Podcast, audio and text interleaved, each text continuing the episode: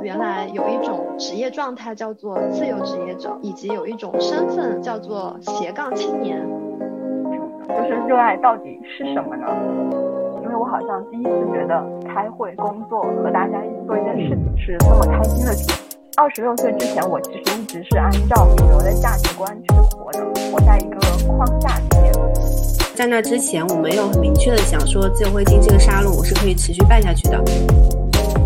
大家好，欢迎大家来到我们听见自由播客的第一期节目。呃，首先要跟大家介绍一下，听见自由是一个什么样的电台节目啊？听见自由其实是自由会客厅我们核心团队的一个茶水间。那自由会客厅又是一个什么样的组织呢？我们是一个服务于转型期的职场人，还有自由职业新人的一个学习成长的社区。过去一年多的时间，就会定期在这里举行了很多很多种线上线下的一些沙龙活动，还有圆桌对谈，还有课程训练营，分享自由职业圈内的一些资讯。呃，我们的有一个目标，也是想链接无限家位自由人，一起来探索一下新型的工作与生活方式。那听见自由是我们内部团队的一个茶水间嘛。那我们其实在这里会定期的聊一聊我们在运营自由职业成长平台期间遇到的各种问题、经验、思考还有观察，希望能给大家展示一个真诚、真实、开放和共创的线上远程组织。每月我们还会定期的在线上线下去邀请我们身边认识的有趣的听友们加入我们，分享他们的自由职业的转型经历、自由职业的心得，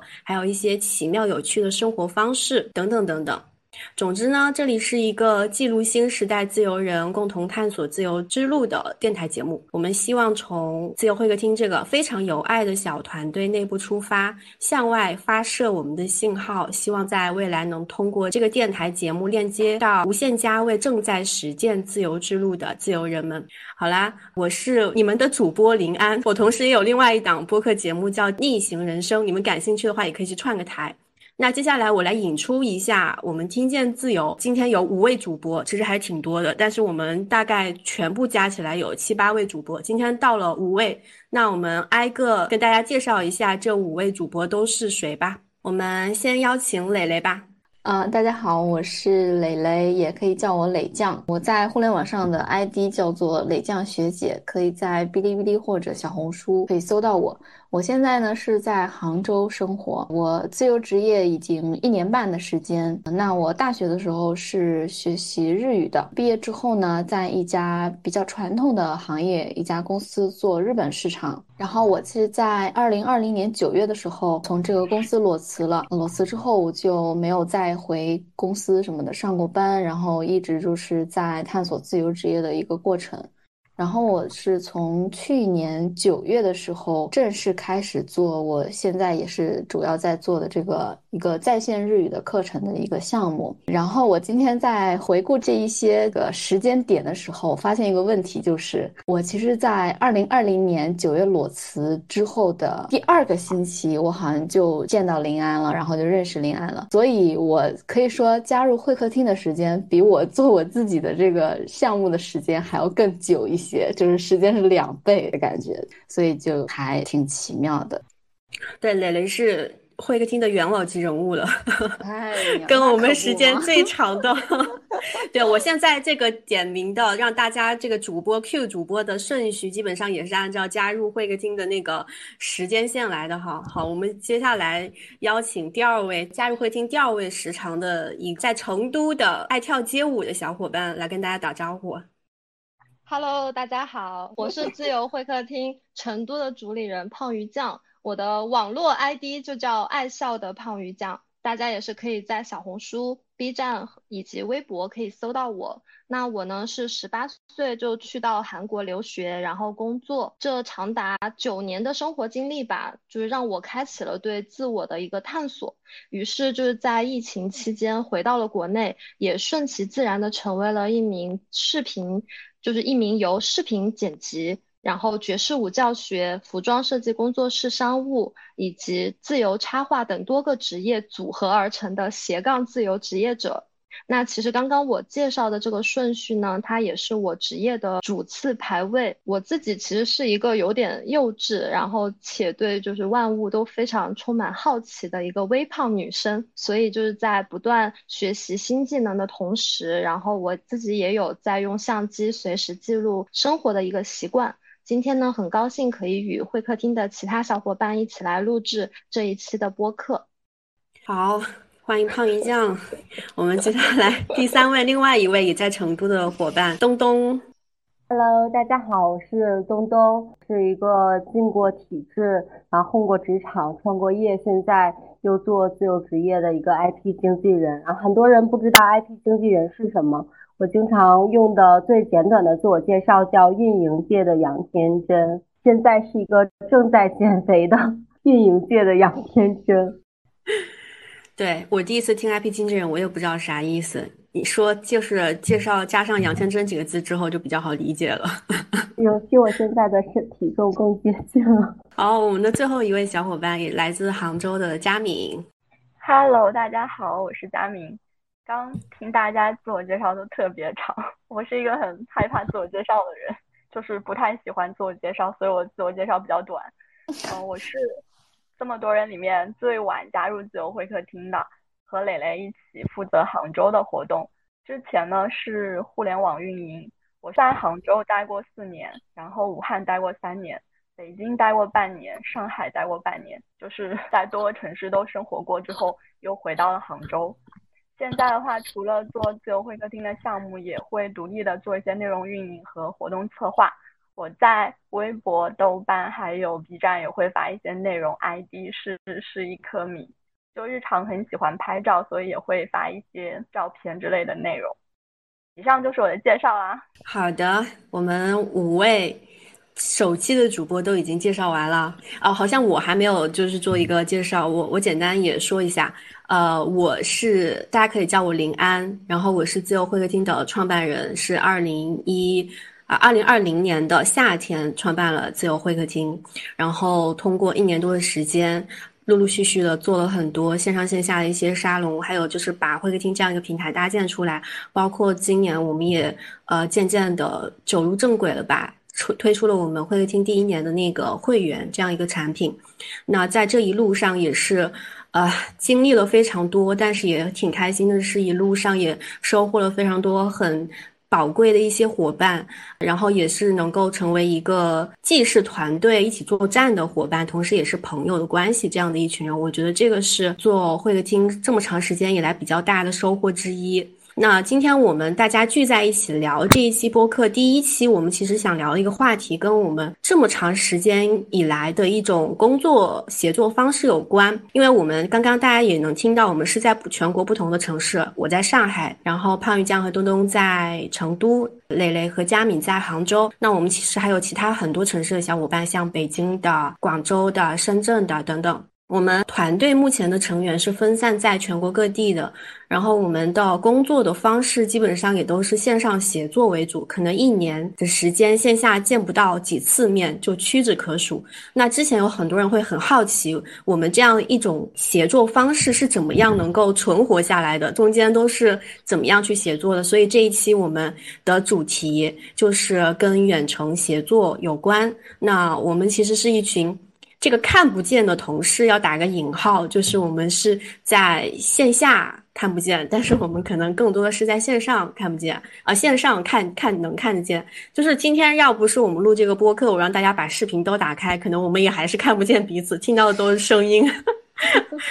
对，就是这样一种状态。那首先呢，就是我一想，刚才听每个人都简单介绍一下自己的经历嘛。那我们其实每个人多多少少都在自己自由职业的过程当中，跟会客厅的发展是我在我看来是一个相辅相成的关系嘛。就像刚才磊磊说，他是在辞职之后的。两周，然后就在线呃线下活动上见到我，然后那个时候其实对我来说也是刚刚开始去组织自由会客厅在线下的活动，然后嗯后面包括胖鱼酱也是在刚刚从韩国回国没多久，然后开始做自由职业比较茫然的一个阶段，参加了一场成都自由会客厅的活动，然后后面。哎，慢慢的每次都来参加活动，然后又慢慢的我们就有了更深入链接，然后就成为了成都的合伙人。中间也是经历了很多事情，包括东东和佳明也都是。所以呢，这里也是想今天另外几个城市的小伙伴可以简单分享一下你们当初加入自由会客厅的时候。自己的自由职业是什么样的一种状态，好吗？我们还是按照从元老级开始往后排这个顺序吧。磊磊，我的话呢，从最早开始说，应该是说一九年的时候，就我是在一九年下半年，大概十一月左右吧，周末的时候就外出出去玩，然后正好那天下大雨，然后我就到附近的一个新华书店里面去躲雨。然后在里面就到处走啊，翻书啊什么的，然后就很偶然看到了，呃，林安写的《只工作不上班》这本书。我当时一看到这个书名，我就马上被吸引了，然后就在那边看了一点点，然后后面就马上就买回去，买回去当天晚上回去就把书全部看完了。嗯，我印象很深刻，当时我看完之后的那种心情，因为在那之前的话，我一直是，呃，毕业之后就。嗯，顺其自然的就进入职场。其实，在职场当中也经历非常多嘛，在职场当中也有一些的迷茫啊，或者是不确定性啊，包括对自己当时的一个认知也不够。总之呢，就是在一些事情上面，我会发现自己有一些的不舒服，就是在职场的工作里面。但是自己又说不上来是哪里不舒服，然后后来看了书里面的很多的这个自由职业者的故事之后啊，我就感觉好像给我自己打开了一扇这个新世界的大门一样，就发现哦，原来世界上除了在公司上班，还有这么多种就是非常丰富多彩的这种生活方式，还有人生的这种工作方式啊等等的。就很兴奋，对，然后就在心里埋下了一颗种子。但我那时候还是持续在公司公司工作。然后到了第二年，二零二零年的时候，上半年的时候，我记得，呃，我关我因为我一直关注了临安的公众号什么的。后来我就看到临安有发一个在上海这边办了一场这个活动，线下的。当时我特别想去参加，但是呢，那个只限于自由职业者参加。然后我当时还在上班，我心想，哎，算了，以后有机会再去吧。然后我就在九月份刚刚裸辞完的时候，我又 很巧的又看到临安又举办了一次活动，我心想，我现在不再不是上班族了，我现在应该能去参加了吧？然后我就果断就报名了。但是当时好像还差点没报上，因为我当时那个时间太短了一点，就是刚辞职半个月左右的时间，其实完全的是一个新人的状态。但后来，呃，李安还是让我去了。我还记得那场活动报名费是八十八块钱，我还记得那个我当时转账时候那个兴奋的心情。然后，对我就从杭州去了上海。然后那场活动，反正给我带来也是挺挺深的一个印象的。呃，在那个上面呢，我首先是见到林安，然后也认识了非常多各个阶段的自由职业者，然后就感觉大家非常的有活力，然后每个人都有自己，嗯，非常独特的或者是非常坚定的一些目标啊，或者是正在做的事情，他们很享受啊这样的一种状态。看到他们的样子，我就也好像也能想象到以后自己如果也能够比较顺利的做这个自由职业的一个状态。所以呢，就还变得蛮憧憬的。所以本来呢，可能还会有一点点犹豫，要不要去投简历、找工作之类的。但 参加完活动之后，我就再没有打开过我的简历过，到现在都没有打开过我的简历过。回来之后就一直是一个很很开心、很兴奋的状态。然后我们就在那说说，哎，要不把这个活动就效果这么好，然后我就想说，要不要？把它办到其他的城市去，我就说那我可以到杭州这边去办。自然，然后到了杭州之后，就开始去找场地啊，然后去怎么怎么样的。然后十月份的时候就过了一个月，然后在上在杭州这边就办了第一场，然后当时的就是效果也还蛮好的。然后我在这个过程当中也非常的开心，就感觉有一种做自己喜欢的事情的感觉。因为我以前也是很喜欢组织策划一些活动啊，什么事情就跟人打交道这种我很喜欢。后来就这样慢慢就。一直到现在就一直有在会客厅这边。我记得当时那时候好像还没有“自由会客厅”这五这个名字，我记得是很确定的，也就是很元老了。我觉得我自己，对呀，甚至比我自己现在自己做的项目时间都要久，要久上要长上一年的时间，对，很久了。嗯，然后我当时那个就是一个完全自由职业新人的状态嘛。然后后来自己也各种各样去摸索啊，探索一些事情啊什么的。我做过，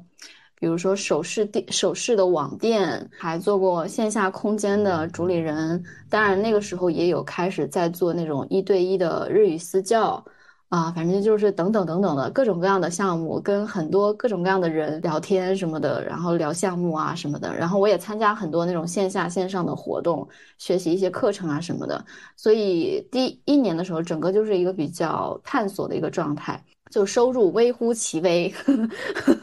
然后到现在的话，已经是确定了自己一个比较稳定的一个项目，然后状态也相对来说处于一个发展的一个感觉一个状态。所以，我这现在的这个状态跟刚刚加入会客厅的时候状态相比，真是太不一样了。我觉得我那时候就完全是一个，用咱们之前的话来说，就是一个。呃，自由职业幼儿园的这个小这个小孩子一样的，然后现在哦，可能就是步入小学了，就这样一种感觉。对，总之就是，嗯，各个方面吧，从实际的事情啊、项目上来说稳定了一些，然后。整个人也经历这么多事情过来之后，也变得更加成熟稳重了一些，然后也对自己更加认识的深了一些，更加能够处理好自己跟真身边人的关系，包括怎么去看待事这个世界上发生的事情啊，怎么跟周边的人去打好关系啊，这种反正就各个方面，我觉得都还蛮不一样的，大概就是这样。嗯，是不是说的有点多了？打开了话匣子，刹不住车了。哎，我今天不过我刚刚听东东讲说他喝了点酒，我专门就着急忙慌也是倒了点酒来。这是准备敞开敞开心窝是吗？就是我我我跟磊磊这边真的是跟跟我们经历了好多事情，就真的是从会客厅没有名字开始，因为我印象也很深刻，就是那一场上海的。活动真的效果特别好，然后结束之后呢，我就想说，这个这个事情我要持续办下去，因为其实没有名字，也是因为在那之前我没有很明确的想说自由会金这个沙龙我是可以持续办下去的，因为二零一九年的时候我就办组织过一场，呃，也是自由职业的聚会，然后然后完了之后我就没有继续弄它，因为确确实办线下活动非常的消耗时间精力。我不太确定这件事情我是不是能长久坚持下去。然后，呃，磊磊参加了上海的那一场结束之后，基本上我就确定了说这个事情可能是我将来想长期做的事情，就先从线下开始当一个一颗种子吧，然后慢慢的等等等它发芽长大。所以就就说那既然要要长久做这个事情，还是起个名字比较好。然后当时也是一拍脑门就起了自由会客厅，然后还问大家说这个名字怎么样，然后大家都觉得挺好，然后就就起了这个名字，一直沿用到现在。嗯，我们后面再聊。其实还有挺多经历了挺多故事的，非常的多，非常多。对对，因为因为上上海离杭州也很近嘛，我们也经常互相串门，就是中间对对，其实发生了很多事情。好，那我们来听一听胖鱼酱的故事。刚刚磊磊讲他是从新华书店，那我也来一个比较有画面感的。我当时应该是就是坐在床上，然后拿着手机在刷小红书。那个时候其实我已经开始在就是教街舞了，但是我自己并不太清楚什么是自由职业，然后也不太清楚什么是斜杠，就只是觉得说，因为我之前在韩国的时候呢，有在国企工作过两年，然后那两年我是非常非常的明确自己是不要进体制内，然后非常明确的知道自己不适合什么，就很向往一些创造性，然后或者是可以有自我表。达的那种类型的工作吧，但是其实也不太具体。我自己其实，在大学的时候就是非常爱玩，会有很多不一样的兴趣爱好，所以就萌生了说以兴趣变现的一个想法，但是没有具体的一个规划。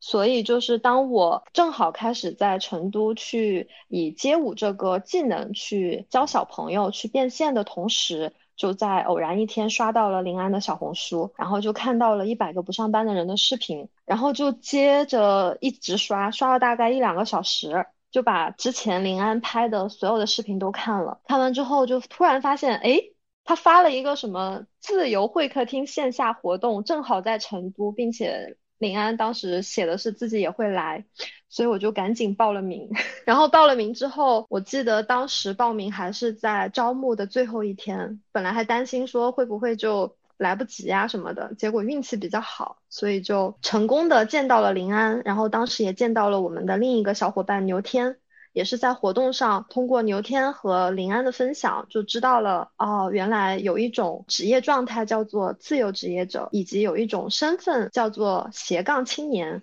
然后那个时候我才知道啊，原来我是斜杠呀！就从大学的时候一直在斜杠，就非常的斜。是因为那一场活动，嗯，就是有了很多让我印象非常深刻的人。比如说第一场活动是大宝，他是一位插画师，然后还有 Panda，嗯，是英语相关的公众号博主。然后第二场活动又认识了。嗯，其他的朋友，我是和东东是在第三场活动见到面的，他是那场活动上让我印象最深刻的人。就这样，每一场每一场都去参加自由会客厅的活动，后来慢慢的就跟临安的链接越来越深。然后我还记得，我是在二零二一年的四月一日开始做的自己的第一场，就是组织了自己的第一场线下活动，就紧张到爆，当时还是在。就是嘉宾倩倩那里去做的活动，当时倩倩她是比较有经验的组织者嘛，她就跟我讲，她说你不要慌，嗯，来多少人都很正常，哪怕只来一个，你也要把你的活动做好。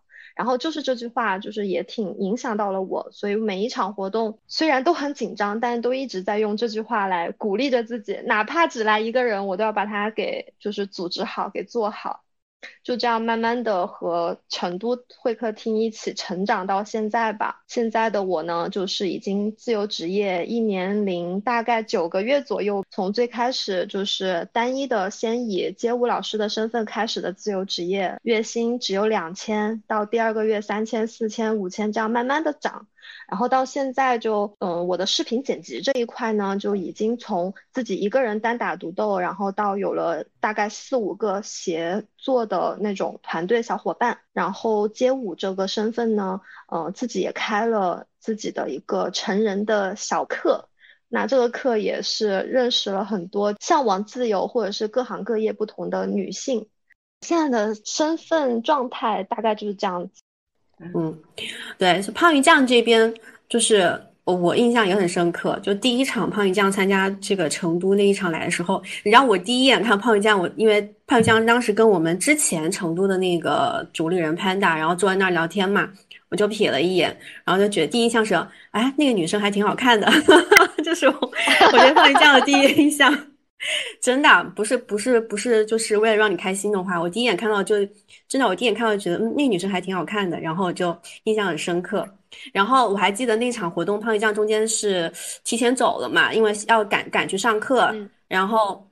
走了之后，后后面后面还在微信上跟我说，让我把那个照片发发给发给你，说今天的合照什么有他的有胖鱼酱就是有的照片，让我赶紧发给他。然后这个也让我印象很深刻，对。其实后面后面就是呃，因为成都上一任的主理人因为自己有有一些原因吧，就没有办法再担任成都的主理人，然后就推荐了胖鱼酱给我。后面跟胖鱼酱深度的接接触了几次之后，就觉得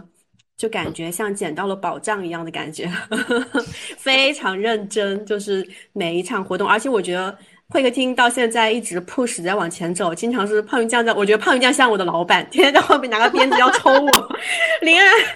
那个那个什么什么事情，什么什么，然后就就特别着急，比我还着急。我觉得其实我有时候会有点散漫，我觉得背后有个有有一个这样的人去推动我也挺好的。对，好，刚刚胖鱼酱说第三场成都的活动见到东东了，好，我们把东东也介绍一下吧。也介绍一下，嗯，接着胖鱼酱的部分讲，磊磊是从书认识林安的，然后胖鱼酱刷小红书，其实我是从播客这块认识林安的，二零二零年的年底，然后那个时候我正在纠结我要不要，嗯，离开成都去北京，因为我之前也是跟佳敏一样，不断的换城市，然后在成都那个时候已经待了两三年了。有一点点厌倦了，以及当时创业失败了，不知道下一个阶段要去干什么，也不想马上创业。但当时听到林安采访一个男生，然后那个男生好像从香港、上海两地生活，然后他讲了游民这样的一个状态，包括对他生活的影响，就特别有感触。嗯，也是那期播客，然后给林安留言，我就说，因为听到这期播客，感受到了一些很奇妙的力量，决定说，要不然我在成都再继续待几年。大概就这样一条留言，然后被林安抽中了，然后就寄了本书给我，寄的还不是他自己的书，好像旅居东京还是什么哦，我忘了。然后后面就因为。看到我忘了又在哪里看到线下活动，才把自由会客厅的线下活动和林安这个播客的人结合在一起。所以当时我跟林安一起决定一起工作的时候，第一件事就说要不要让他全网同名，就完全不知道。然后从那个时候，因为呃不想回职场了，然后又不想马上继续连续创业，那有一段空窗期，我想哎那段时间做什么比较好呢？然后有考虑自由职业这个方式。但是我身边其实自由职业比较少，创业者比较多，他们都觉得相对来说自由职业者稳定性差了一点点，所以那个时候我也犹豫了一段时间，回了职场。去年八月份彻底的决定离开职场，然后开始用自由职业的这样的身份。加入到自由会客厅，一起跟林安协作，嗯，所以其实自由会客厅是见证了我离开创业团队、离开职场，然后正式成为一个自由职业者的一个状态的一个过程，所以也完整了经历了很多自由职业者从创业到自由职业，或者从自自由职业到创业的这样一个心路历程吧。对啊，我我听到这里，我突然发现每个人认识我的方式都都不一样。嗯，所以真的是感觉我就是在遍地开花的感觉。好，我们最后听一下佳敏是通过什么渠道知道会客厅这边的？我发现了，大家都不一样哦。其实我是在豆瓣认识林安的，我记得我应该是去年九月份的时候加入了会客厅，然后因为我之前一直有在豆瓣关注林安嘛，然后后来也因为豆瓣关注了林安的公众号。然后其实我现在回想起来，会觉得缘分这种东西真的很微妙。我当时离开上海的最后一天的时候，我在车里，嗯，看向窗外的时候，我看到了林安。就是为什么我知道他是李安呢？因为李安穿着他那条 T 恤，上面那个是只工作不上班。哇天哪！我鸡皮疙瘩起来了！天哪！就我还记得我当时还跟，因为是我男朋友带我回家嘛，我还跟我男朋友说，哇，那是我超级喜欢的一个博主呀，我居然在离开上海的最后一天见到了他，我对这句话现在都很深刻。对，真真的就是一种缘分。然后后来在豆瓣上，我不是转发了你那个抽 T 恤的吗？我又抽到了那条 T 恤。哇！哇天呐，我都不知道这件事情，是吧？很有很奇妙。然后也因为这两件事情，在我看到临安招募自由人的那个推文的时候，我就丝毫没有犹豫，我就投了简历。其实我觉得自由会客厅真的是陪伴了我一整个自我探索阶段。就其实，在去年加入的时候，我并没有确定说我未来的职业状态，我也没有说我想要一定要成为 freelancer，但是我非常清楚的知道一件事情，就是我不想再进入某一家公司了。嗯，在二十六岁之前，我其实一直是按照主流的价值观去活的，活在一个框架里面。嗯，刚毕业的时候，我的面前有两条路，第一条是通过人才引进进入体制，过上那种世俗价值判断里很好的安稳的一生。然后另一条路呢是进入我非常喜欢的一家公司做管培生，然后它对我来说就是意味着我又要去一个新的城市，我要去挑战、去突破，要去面对很多未知。当时其实我也没有犹豫，然后我就选择了后者，因为这家公司对我来说是我心中理想公司的模板。我当时的心态是什么？就是如果我在这里都没有待下去，那其他的公司我就不用尝试了。就是因为抱着这样的期待，所以。去年春末的时候，我提出离职的时候，我非常非常的茫然，因为太快了，就是这个非常短暂的职业生涯，让我一下子就触达了好像上班也就这样了的那个底线。然后我当时 就在想，那我到底要做什么呢？就是热爱到底是什么呢？我要不要做热爱的工作？就是这个问题很困扰我。离职后的那三个月，我其实真的一直在摇摆，然后也在进行一些自我探索。我还在想要不要试试再进入别的公司。嗯，那三个月的话，其实我也投递了几个简历，也收到了几个 offer。可是呢，就是在我冷静下来之后，我就觉得我不可以重蹈覆辙，我不能被这种焦虑感给绑架，然后进入一个恶性循环。然后也就是在我这种摇摆的时候，我看到了那个自由会客厅的那个招聘，然后我想通过这样一个组织去看一下那种更加多元的人生样本，我想要触达自己认知的一个盲区。后来我就非常幸运的加入了这个组织，在杭州，包括认识了蕾蕾和大安，在和两位工作的过程中，我真的觉得非常非常的开心。在这期间，我也做了一些项目。然后也通过去不断的行动来抵抗这种焦虑感，就是在今年，应该是今年四月份的时候，我心里突然一下子就顿悟了，我心中好像有一种确定性，它落地了，我就是开始非常清楚的知道我想要做什么，我想要的状态其实就是 freelancer 的状态，所以就想着之后可以做更多的内容输出，然后积累更多的艺人企业的这种能力。就是对自由整个自由会客厅，就真的是陪伴了我一整年的自我探索，所以我对他我觉得是有感情的。说可能你们对我会比较陌生，因为我是最后加入的，然后跟你们之间的沟通也比较少。我在沟通方面会有一点社恐，但是如果跟 我线下交流过，像磊磊这样的话，就是我们其实是非常热情的，交流的时候也是很激情的。这样就是我想说的。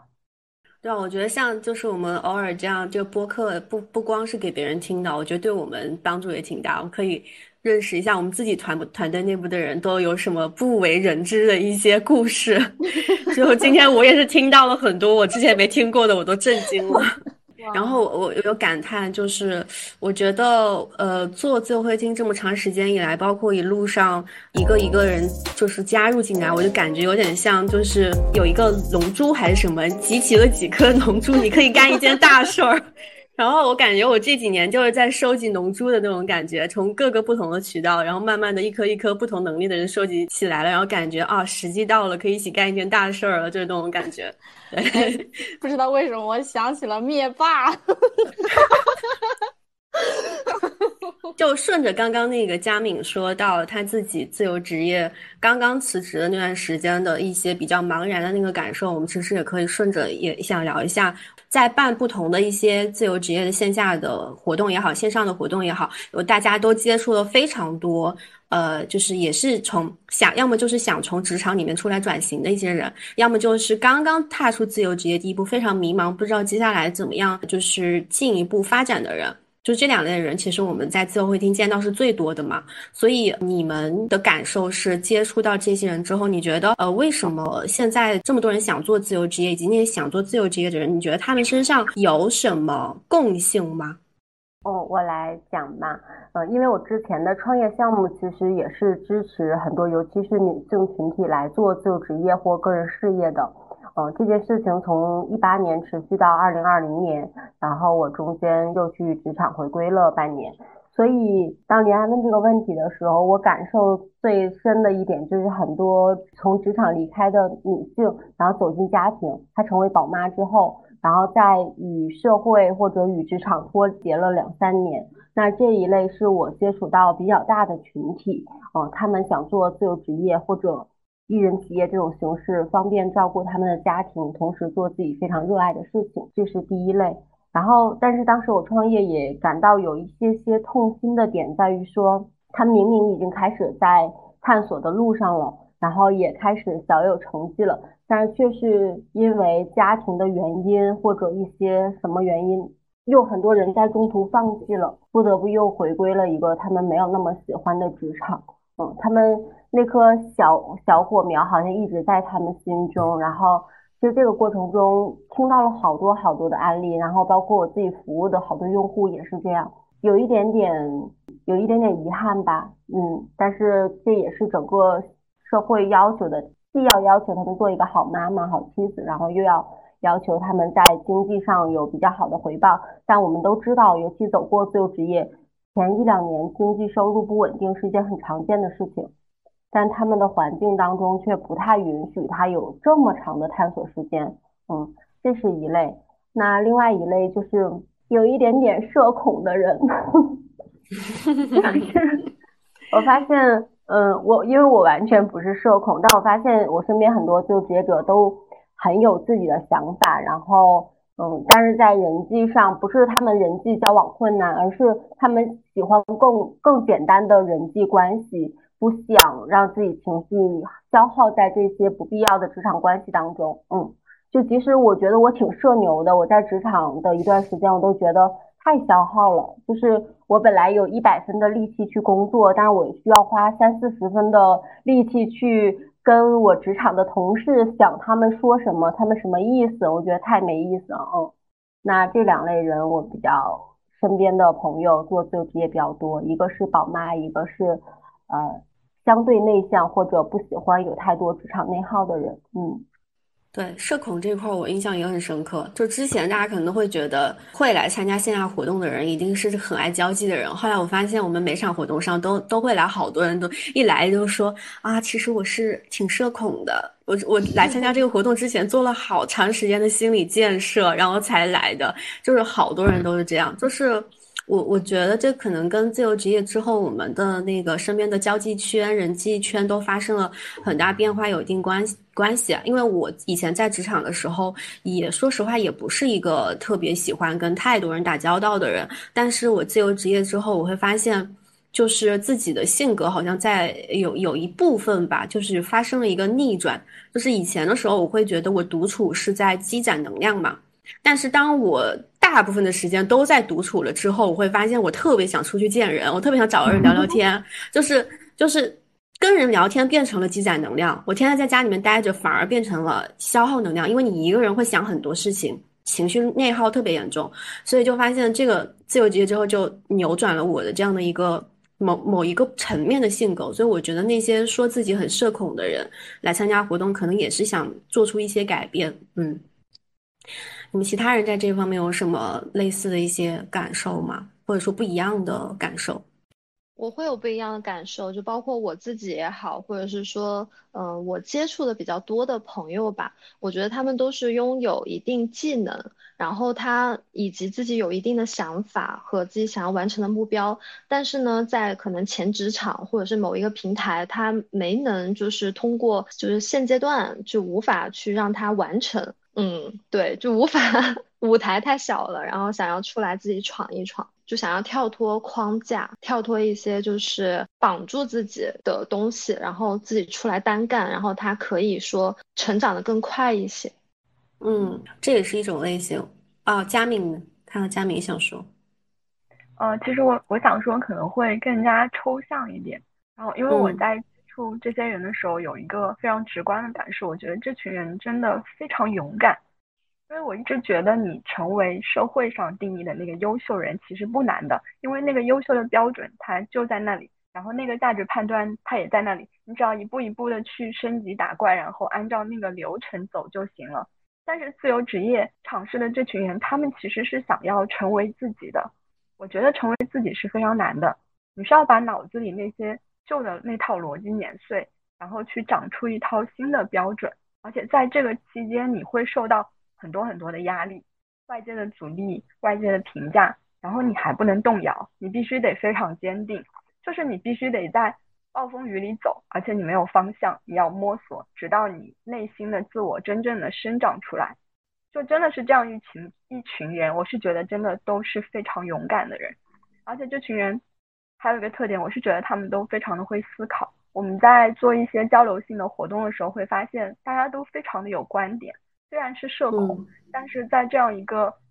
场域里面，他们都非常的有表达欲。他们的价值观完全没有被那种社会的体系给束缚，他们也不想要过那种标准化的人生。我觉得。就像就是一群走出的那种旧的逻辑童话的人，是一群很新的人，这是我非常情感层面的一个感受。嗯，我觉得说的好好呀，对我我有类似的一些感受，真的。我觉得佳敏特别特别会表达，我也是的，是的。对我，我刚刚佳敏那一段，我我挺有感触的。其实我觉得，呃，之所以会选择自由职业这条路的人，本本质上来说，大家还是想过一种不一样生活嘛。然后他他一定是在他原有的那一套职场体系里面遇到了一些挫折，或者说是遇到了一些跟他自己的价值观不是那么匹配的事情，让他很难受。然后他他想去做自己，按照自己的本心去选择另外一种生活方。方式才会出来。这个是我我觉得其实选择自由职业的人倒还是挺个性，也挺有自己的想法的。那我们刚刚前面就这这个地方这个这个话题，我们简单聊一下。然后其实我我再回到我们今天的那个主题嘛，我们今天其实主要想聊一下远程协作这件事情。然后我们也差不多远程线上协作很长一段时间了，我不知道你们的感受是什么样，就是这种我们的所谓的同事吧，大家都是一个常年见不到面的情况，然后都只能通过线上的微信或者说腾讯会议这种方式去进行交流。那其实这个过程当中，我个人的感受是还是有挺多一些。呃，跟传统在公司坐班那种上班和协作方式不一样的地方，可以说是有它的好处，但更多的我觉得很多时候也会有一些，呃，觉得不是那么顺滑的一些。工作的一个场景在，所以我不知道大家的感受是什么样的。就是在这个远程协作过程当中，有哪些瞬间你会觉得比传统的那种坐班上班的方式会更让你更舒服、更好的？那哪些部分又会让你觉得说可能呃有点困难，或者说效率低，或者说其他的一些什么各种各样的一些阻碍吧？有谁想来 share 一下你的想法呢？嗯，我觉得从加入会客厅以来吧，呃，其实像跟林安或者跟胖鱼酱，呃，咱们不在同一个城市的，我们好像目前为止见面的次数就是屈指可数嘛。这两年的时间快，然后我可能跟佳敏，因为我们都在杭州，然后之前活动啊都是一起嘛，在线下，所以我们见的次数可能会更多一些。然后我一个感觉是，有一个大前提，如果能够。满足的话，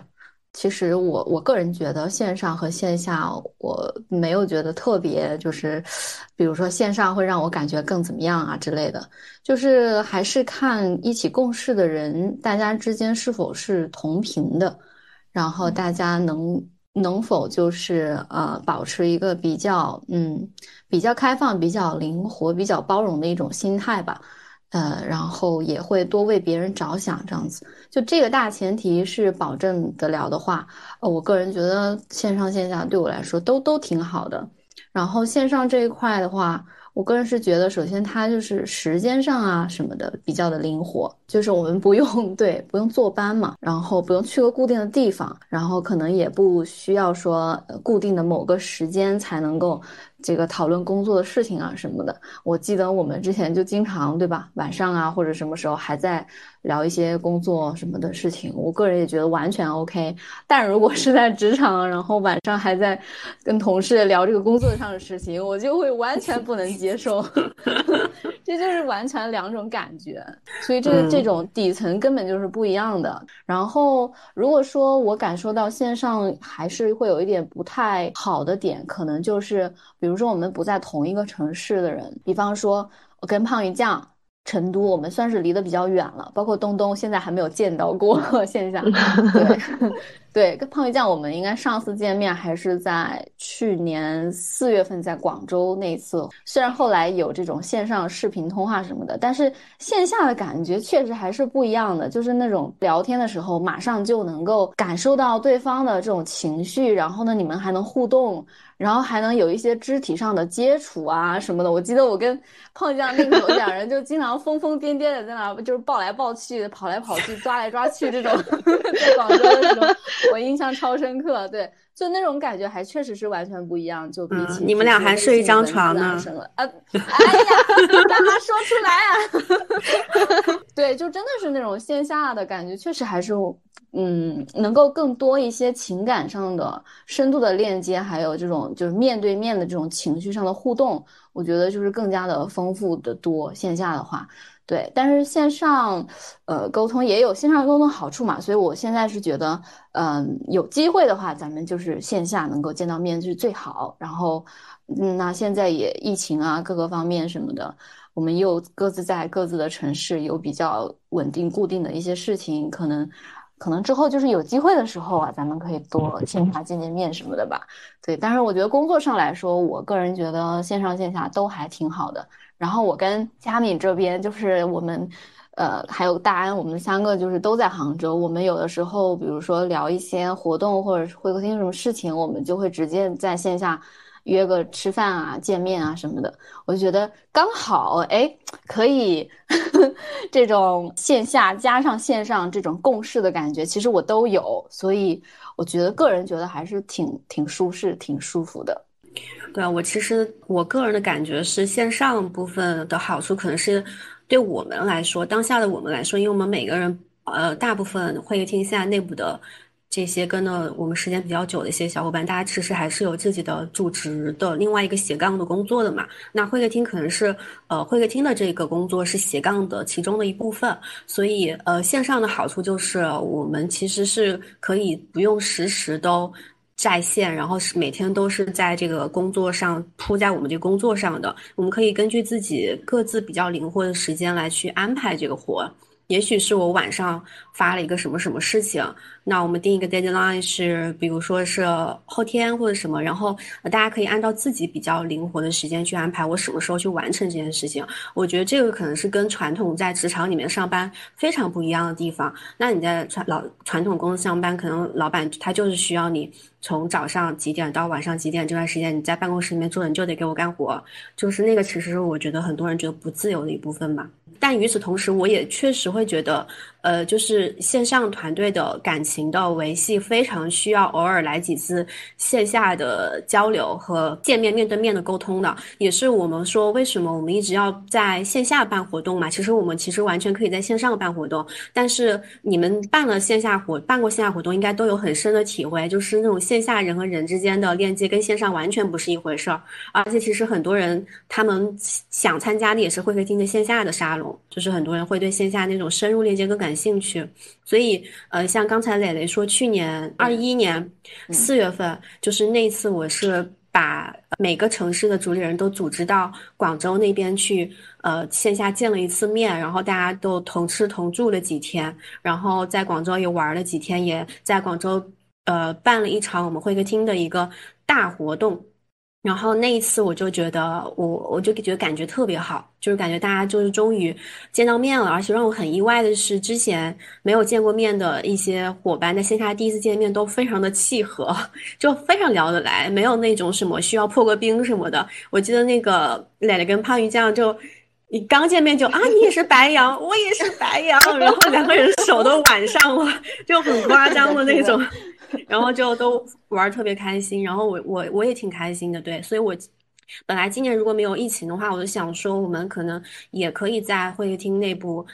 国内挑一个城市吧，然后大家可以在线下聚一次，大家可以待也是共同生活、工作一段时间会更好一些。本来之前我跟胖鱼酱也说，我们今年不同城市的主理人之间也可以流动一下，就比如说我去杭州，然后呃杭州的也可以去成都，成都也可以到广州，就是大家之间可以互相流动，就是去其他城市主理人的城市去。短住那么两三天，或者说你时间更充裕的话，就住个一个星期这样子，其实也是挺好的一种保持联系和维系感情的方式吧。就是我我的感受，就希望我们疫情能早点结束，然后大家可以线下多多有一些见面交流的机会。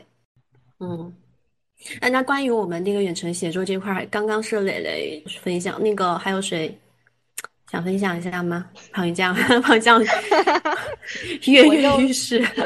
我又举手了，是这样子的，就是这一块，我觉得我的体验会和大家会有点不一样，因为可能大家他嗯在做的所有的工作都是像自由会客厅这样稍微可以自己去安排时间的嘛。但是我不一样的是，呃，我的剪辑这一块，我需要和我的甲方保持一个联络。然后我的那个甲方他是公司，然后他们是线下办公的，所以中途其实我和他们维持就是合作已经长达一年半，将近两年的时间，就和咱们会客厅一起合作的时间差不多。然后两边是完全不同的感受。就可能会客厅这边，就像磊磊讲的那样，我也是很非常的有同感。像比如说，经常我们半夜去聊工作呀，或者是什么时候去聊到工作上的一些事情，都是非常快乐开心的。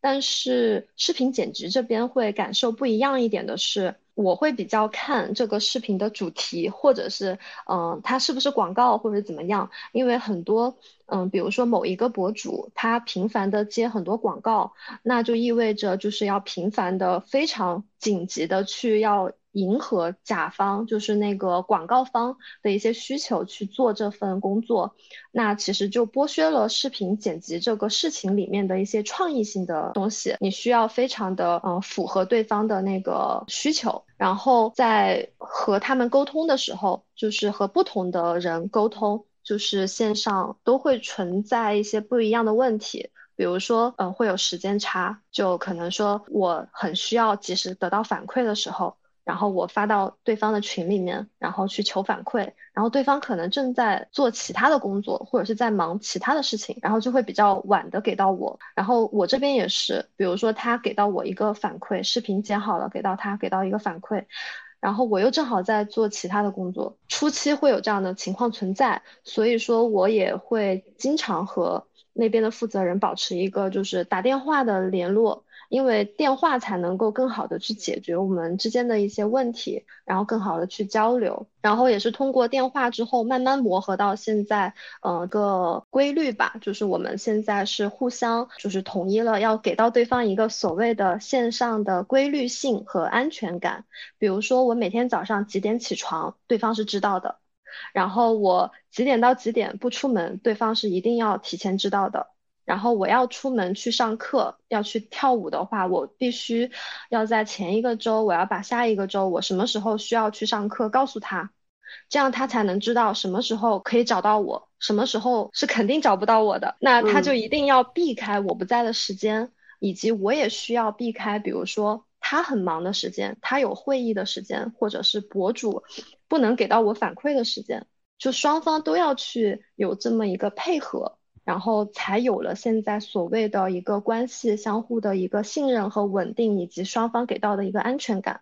我觉得这个挺重要。所以在这一段合作中，我觉得我是没有那种权利说我什么时候想工作我就什么时候工作，我觉得没有的。因为如果我那样子去想，那样子的态度去工作的话，首先这个关系不会很长，其次对于他们来说，我不太会显得不太负责、不太专业，所以我斜杠下来，其实我并不太自由。嗯嗯，但其实像胖友酱刚刚说到一个词“安全感”，这个我我挺有同感的。就是虽然说会客厅这边的很多工作，我们很多时候是不需要，就是我。就共享我们各自的一些行程表，就知道对方你这个点在干嘛，那个点在干嘛。但是确实远程工作很多时候，呃，对接一些事情的时候，比如说你你发了一个东西，然后对方迟迟没有回你或者怎么样，这种时候确实会有挺多挺大不安全感的。但我觉得就是你跟你的那个剪辑团队这种共享自己的行程表的方式，让对方知道你哪段时间之内是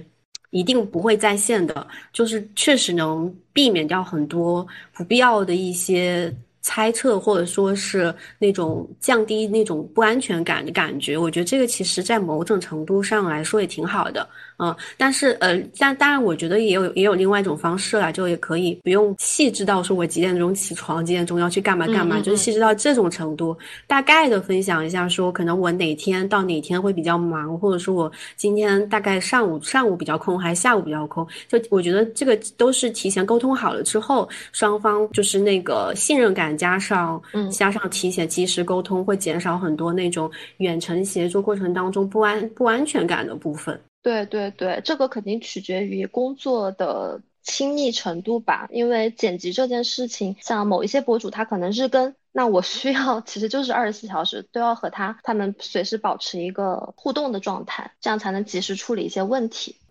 这这块上远程协作这块，东东有什么想说的吗？磊磊刚刚这个捂嘴笑真的是。就是我刚刚提到，嗯，我自己有两点感受吧，我还是蛮喜欢线上的方式工作的。比如说今年过年，因为我是东北人嘛，然后我父母家人都不在成都，然后我就可以随时回家。虽然我不经常回家，但是那一刻你一边工作，然后你父母在你身边，那种感觉还是挺好的。这是在职场实现不了的，这是一部分。然后刚刚林安有提到说，我们俩线上协作比较多。比较大的经验，我个人的感受来说是：第一，要先给你的合作方安全感，就是即使这段时间你没在，然后你你再回来回复他的时候，你先回应一下对方，我刚刚去干嘛了，然后所以回复晚了，就一般都会给对方一个回应，嗯，因为有时候你在衔接点上的时候，他有几次找你不在，其实人是很慌的，因为比如说我有一些合作方，可能有时候我们会错开一天时间回复，但我也会告诉他我昨天比较忙，或者昨天我在直播，所以今天回复，然后今天的解决方案是什么，下次你再怎么怎么样的时候，可以在什么时间找到我，或用什么样的方式找到我，嗯。所以远程协作第一点，我个人反而不是觉得这个人的技能有多好，而是这个人能给别人安全感，嗯，逐步的建立信任。因为连安我们俩一起协作工作，还是花了挺长时间去磨合，甚至线下一起见面呀、沟通啊，嗯，真正进入到磨合期，我觉得那个时候你已经足够信任对方了，OK 就解决问题就好了，嗯。你不会有太多的这种担忧，或者即使啊我犯了一个错，或者遇到了什么问题，那两个人就解决就好了，不会想着说，哎，那这个项目我是不是要继续投入进去啊？或者或者有一些其他的这种想法，嗯，这是我远程协作工作感受最深的一点吧，因为好多人。嗯，其实技能不错的，但是在线上沟通这一块，可能第一不太愿意线上沟通，或者线上沟通觉得太麻烦，然后放弃了这种形式，还蛮可惜的。我觉得我我跟东东沟通的过程当中，就是有一些把每有几有几点，我觉得之前我跟其他人沟通没有用过的，我觉得还挺好的一些方式。嗯，就是每天早上可能可以去定一下。好了，嗯嗯，我先我先暂时冷静一下。OK，嗯，我是想说，我们我跟东东沟通的过程当中，就是每天有一段时间是说，我们早上起来之后就把今天要干的事情，就各自每次，呃，我今天我要做什么事情，你要做什么事情，都一个 list 列表都列出来，因为我们两个好多特别琐碎的事情，都是些很碎很碎的，就是你不把它列出来之后，你很容易忘掉。嗯，包括哪个部分是是谁来做，哪个部分是要打配合的，谁做了之后，我可能能继续进行下一步。那我觉得这个是一个很好的方式，就每天开始今天的工作之前，先沟通好今天我们要做什么事情。然后，嗯，前几天的时候，我会晚上的时候也会回顾一下我们两个人今天早上练那个表，今天完成了多少，然后再简单的复盘一下。那没有完成的，可能就直接推到明天，或者说是。也可以简单的去思考一下，为什么今天没有完成吧？就是我觉得这个方式也对我来说也挺好的，嗯，就是会很清晰你这段时间这个整体工作的流程和进度在哪里。然后还有一个，我记得我之前跟就是另外一个也是全员远程办公的小伙伴，就是他之前也上过我逆行人生那个播客，叫宋月。然后因为他是在一个全员都是远程的公司上班的嘛，他跟我讲了一个观点，我觉得还挺好，就是说他们公司基本上会把会议分成小会、中会和大会三种。那小会的话，就是比如说两个人就可以。几分钟就可以把一个事情说完的。中会的话，可能是你这一个项目组的人，可能三个人、四个人的这种，可能那个那个会议可能你要开个三十分钟这样子。那最最尽量避免的是那种大会，就是啊全员都一起参加，可能有七八个人、上十个人那种，那个会议可能一开就很长，可能要开好几个小时。那他们基本上是尽量多开小会，然后中会可以按照一个固定的频率开，比如说什么一个一个月开一次，或者一个一个每两周开一次这样子。然后那种大会就是就是尽量少开，可能只有在一些很关键的节点才去开。那我觉得这种方式也挺好的。就虽然说我们没有那么大的一个团队，但是我们就是比如说一些小的项目组里面两个人协作，就这种小会可以遇到一些什么问题，随时我给你打个电话，然后我们两个人聊个简单聊个五分钟十分钟的，就是这种会可以。多开一点，我觉得是 OK 的。然后那种需要三四个人一起搞的那种，我们就可能一个星期有一两次就行了。嗯，我觉得这个区分一下也挺也是挺好的一个方式。我就想补充这个。我觉得林安分享的这个和我这边很很类似，就是那个方式，我觉得真的挺好的。就是首先有规律性的去共享一个关于这个项目的行程，然后互相再给到对方的一些安全感和信任。这样的话，我觉得线上的一个沟通就会非常的棒。是的，然后我觉得，其实像远程工作当中，这团队的效率很大程度上是真的是看人，就是只要是挑对了人，我觉得这整个团队的效率，包括中间人际上消耗的部分，那些以前在职场上，刚多多也说了嘛，大部分的消耗都来自人际关系，那一部分的消耗我们减少之后，我们能更多的全身心的投入在我们自己的工作上。在这种情况之下，其实它的效效率是很高的。然后我我现在也觉得说。之前很多人问我说，为什么自由会议厅你们就是这种团队组织形式能能跑这么久？然后你是怎么找到这么多人 愿意跟你一起干事情的？而且你啊，就是我也没有，就是真的是在养着大家，没有说是那种固定的员工，每个月给大家发工资是都没有。然后后来我我想一下，我觉得其实真的是看重一个人本身底层的一些。价值吧，嗯，就是这个人，他是一个有责任心的人，他是一个正直的人，然后他是一个想好好做事情的人。基本上只要是这个底层的东西是立得住的，其实你可以把任何事情交给他去做，你都不用担心，就是哎，他会不会中途跑掉了？他会不会丢个烂摊子给我？或者说会不会就是给给你造成很多麻烦或者怎么样？就是不信任的那些东西，在前期都给他抛开之后，后面其实就。像就是工写作起来效率就会很高，我觉得这个可能是很重要的一部分吧。我我我想补充一点，就是我觉得还有主动性很重要。嗯，我觉得分两种，一种就是比如说，呃，一种是你是招募者的身份，那你招募到的小伙伴和你一起来协作的时候，他首先要嗯很很有自主性的去做一些事情，才能够更好的一起去推动下去。还有一种就出于被招募的视角吧。比如说，我作为一个被招募者，我去加入一个团队去进行协作。如果我们并没有想好，我真的对这个事情感兴趣的话，我觉得就是平时相处下来，再 nice 的性格，在这个线上协作团队里，他都会非常非常容易成为一个拉垮的人，因为他可能也许很茫然的加入了，但是他并没有想清楚到底。呃，吸引他的点在哪里？然后以及他的目标是什么？那他没有主动性的话，就很容易拉垮。是的，就是其实呃，是个人的一个长远目标跟团队的一个长远目目标，两个东西是要重合在一起的。这样有这样一个重合点的话，其实才会有那个积极性和主动性。我觉得这个也是很重要的一部分。嗯嗯，是的。对，也是为什么之前其实有好多小伙伴来，对一开始对会听感兴趣，然后来了可能干没有多长时间，然后又走了。就是我觉得，就是可能有一部分跟胖油酱刚刚说那个是有一有一部分相关性的。我们能不能问一下磊磊，刚才为什么笑的那么凶？我以为已经把这个事情忘记了，我觉得我已经平复下来了。我刚才是为什么呢？我刚才听东东讲到说。嗯，你你呃，林安跟东东，你们两个可能最近这个线上的这个工作的交流比较的频繁嘛，可能每天都要有，然后会用一些什么方式去保保持这种比较高效，然后也比较顺利的沟通的。嗯，然后我就想到，其实我们现在在讨论这个远程协作，可能是在工作范畴里面的一个话题，但是我在。我不知道为什么在东东讲到这个时候，我突然就脑海里我就想到，呃，其实它跟异地恋也是有一点点像的，就是你想想，我们说异地恋，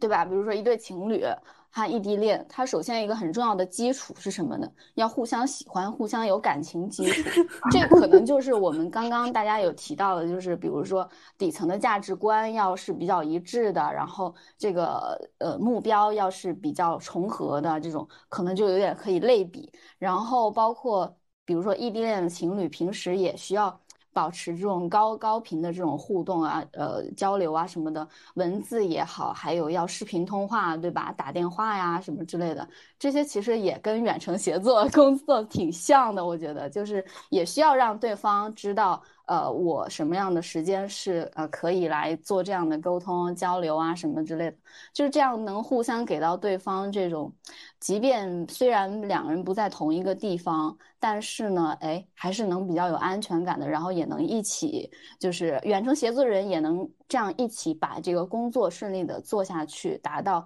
目标。然后异地恋的人的话呢，也就能通过这样的方式呢，把他们的关系一直。持续不断的维护好，维护下去，我觉得这两者其实很像，然后我就想到了这一点。为什么保持了沉默呀？都 是觉得啊，就这你就笑成这样是吗？没有，你说的很好，很好。是白羊。嗯，其实像那个，我们经常把找工作跟谈恋爱做类比啊，啊，我觉得有一些相似性的，包括找合伙人，他们经常也说找合伙人跟找那个，对对，是一个道理，就是 要求都是很。都是希望希望双方价价值观要一致。我觉得找合伙人比找找人结婚是更难的一个事情，真的比谈恋爱还要还要还要难多了。真的找合伙人，我们这是我们扯扯远了，我们回到我们今天播客的主题，然后我们最后再聊聊聊一个轻松一点的吧。嗯，时间其实也差不多。嗯，最后再聊一个话题是，我们可以聊一下大家加每个人加入会客厅的时间也不一样。那这个过程当中也发生了很多事情，经历了很多事情。那这么长时间以来，让你印象最深刻的一件事情是什么呢？可以跟我们的听众朋友们分享一下。那我先说吧，刚刚我也没有发言。我我觉得我有一件事情呢，印象特别深刻，就是我们。二月份的时候，不是举办了一场自由列车线下活动吗？然后我们当时三个人是开了一场夜会，开得很晚。但是我们开会的时候就非常兴奋，然后三个人在这边讨论方案，讨论了几个小时，一点都没有觉得时间过去了，也没有觉得很累。然后结束之后，磊子跟我说：“啊，我突然间觉得好兴奋。”然后后来我回想了一下，我发现我真的是第一次发现，原来开会也可以这么开心。然后这场 活动举办之后呢，我们就收到了很多正向的反馈。虽然说你做这件事情，我们没有得到很高的什么经济回报，但是这种情绪上的回报非常的滋养人。当时我们团队的那个大安，他还发了一条朋友圈，有一句话我印象很深，他说：“我永远不会再去上班了，与其依附一个机构，不如找到让我心动的同类。”那句话瞬间就击中我了，因为当时我正在一个特别体制化的项目里面做一些事情，我整个人真的特别特别累，然后去做会客厅的这部分工作的时候，对我来说反而是一种休息。所以大安这句话当时就一下子打到我了，我就会觉得在会客厅里面做事都是让我心动的同类，然后这件事情真的。让我印象很深，因为我好像第一次觉得开会、工作和大家一起做一件事情是这么开心的事情。嗯，啊，我觉得你们杭州的小伙伴真的是远程羡慕，你们团队好，真的好契合，三个人之间。啊，我们三个人有一个小群，叫会客厅诸葛亮 们的群，我们经常就是各各自有什么想法，然后就抛抛到这个群里面。然后我最近发现，哎，我们会。在群里面，再会开始去分享一些，比如说生活上碰到的有意思的事情，或者在网络上面看到的一些，比如说比较愤怒的事情什么的，都都会在这个群里沟通。还有包括自己最近在看什么书啊，有什么样的收获啊，发现什么问题啊，这种关于呃自我成长啊这一方面的话题，也都会很自然的在群里面去交流、去沟通这种，然后也是非常的。同频非常和谐，就整一个就很舒适，然后还也是线下能见到面，就确实挺好的，很让人羡慕的感觉。嗯，对啊，就是不只是线上我们沟通的非常流畅，然后因为我们在线下也会不定期的见面，然后告诉大家我最近在做什么事情，所以我们对彼此在做什么都是非常了解的。就算比如说我最近有一个工作，我发进去了，磊磊还没有回复，那我就知道磊磊肯定在直播或者在上课，然后我心里非常确信他上完课他就会回复我。就我们之间的这种信任感在线下已经建立起来了，然后在线上线上工作的时候，我们就非常的流畅，会觉得嗯很开心，工作原来可以这么开心。嗯，我现在有种磕 CP 的感觉，CP 又换了。我觉得就是真的，就是因为会厅里面有一个 slogan 是链接同类嘛，有有一个，我觉得其实我们办很多活动，包括我们做会员也好，办活动也好，就是有一个初心是希望真的是能链接到一些同频的人，嗯，然后我觉得这个事情是可能将来很长一段时间，嗯，我们都想去做的事情。虽然说，我觉得在一个众口难调的这样一个情况之下，其实还是挺难实现的，因为人和人之间真的太不一样了。而且做社做社群其实是一件很难的事情，因为你会就是遇到各种形形色色的人，然后每个人的需求点也是不一样的，所以其实你很难说。把这么多又很有个性的人，让他们之间能够产生一些持续深度的一些链接。但是我觉得，如果是在我们会客厅内部这个小的团队里边，已经有一些比较成功的案例出来了，那我觉得就是一个很好的开始。我觉得用从我们自己自己作为方法，然后在呃自己跑通了一个解决方案之后，再向外去传递给更多的人，其实也建立一种信心吧，挺好的。希望成都、上海、广州、北京也可以慢慢有这样的小团队出来，这么契合的小团队，真的是很很有缘分，就感觉。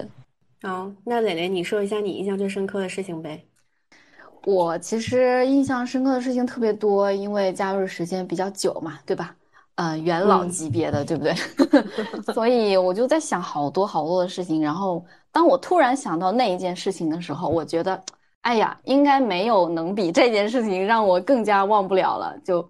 是一个非常 对这个可能只有我跟林安知道，就目前还有其他人应该都不知道。就是我们去年五月份的时候，在上海不是做了一场那个还蛮多人的，大概有五十多人的那场分享会嘛，就在那个特别奢华的那个场地那里，然后 idea pod 没事，我们给他们打个广告。对 idea pod 就是出门就能看到外滩的那那那个场地，我印象很深。然后我当时是去了上海，然后就住在林安家里面。然后那天我们俩就是从从林安家出发，然后去那个场地。然后当时我们是没有吃中饭，然后呢，我们就在路上的时候就点了那个点了一个外卖。林安已经开始捂脸了，应该知道我要说什么了。我知道，你继续。然后，对那个我们到了那个场地之后呢，那个外卖刚好也差不多送到，然后我们俩就着急忙慌的在那边就是要吃饭，因为就是活动其实不久就要开始了。我俩也不知道为什么那么重要的活动，我俩那么磨蹭，就那么晚才到呢。然后到那个外卖到了之后，就还是得吃嘛。然后结果我们俩就好死不死，那天特倒霉，那外卖没给我们放餐具，就是没有筷子、没有勺子、没有餐具，然后是那种是米饭啊，还有菜啊什么的都有的那种。然后我俩最后是怎么吃的呢？就是他那个外卖里面呢，有一个饮料，饮料是饮料，居然还是是送了吸管的，你知道吗？然后。我俩就拿着那个吸管，我俩就拿着那个饮料的吸管在那边挖饭吃，就很神奇。我印象就超深刻的。当时我我忘了我有没有拍照片纪念一下，如果有拍的话，可能可以去找一下。反正我现在还记得那个场景。然后我当时就觉得哇，好神奇的经历啊，还挺有意思的，就是看起来有点寒酸吧，但是。还挺有趣的，就是当时在那个那个舞台后面，然后我俩坐在那个桌子上面，而当时我们还很担心，就是那个地方不让吃外卖什么的。